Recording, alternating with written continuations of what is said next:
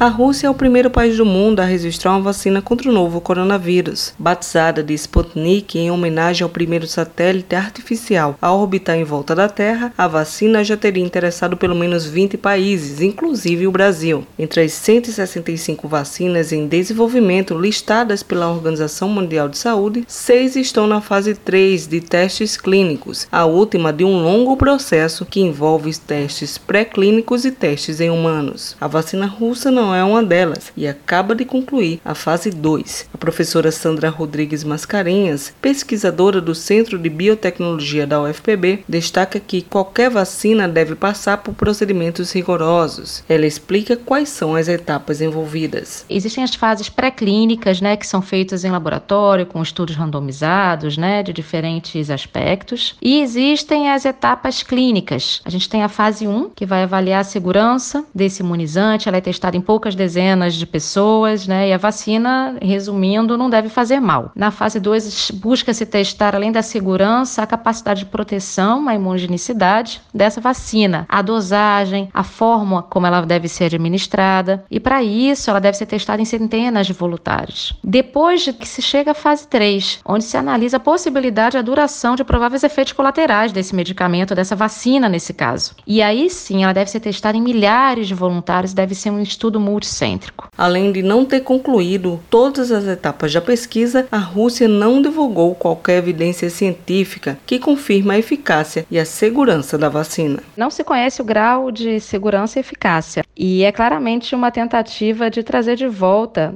a evidência da ciência russa. No entanto, a segurança dessa vacina precisa ser demonstrada. Ela não pode ter efeitos colaterais que sejam piores do que os efeitos produzidos pela doença. É, enquanto não se conhece o resultado resultado dos testes de segurança e eficácia dos ensaios clínicos, é preciso ter muita cautela. Até o momento, a Rússia não publicou nenhum estudo detalhado dos resultados desses testes que permitam estabelecer a eficácia do produto. Essa vacina ainda precisa ser testada em milhares de pessoas, né? A fase 3 do ensaio clínico que eu mencionei anteriormente. Segundo Sandra Rodrigues, para comprovar a eficácia da imunização, é importante que as vacinas não causem nem piorem a doença. Temos vacinas com vírus inativado, vírus atenuado, com vetores virais, só para citar algumas. E é importante que essas vacinas não causem a doença e não piorem a doença. Isso já aconteceu com o desenvolvimento de uma dessas vacinas, como a da dengue. Essas fases são absolutamente essenciais para a garantia da segurança dessas vacinas. A gente precisa de algumas semanas para que a vacina faça algum efeito para você testar a sua capacidade protetora. É importante lembrar que você vai ter que analisar isso em milhares de pessoas que vão entrar em contato com o vírus vírus em diferentes momentos. Por isso que a fase 3 é uma fase demorada, é uma fase muito importante que deve ser respeitada para que uma vacina seja qualificada e aprovada. Sibeli Correia para a Rádio Tabajara, uma emissora da EPC, Empresa Paraibana de Comunicação.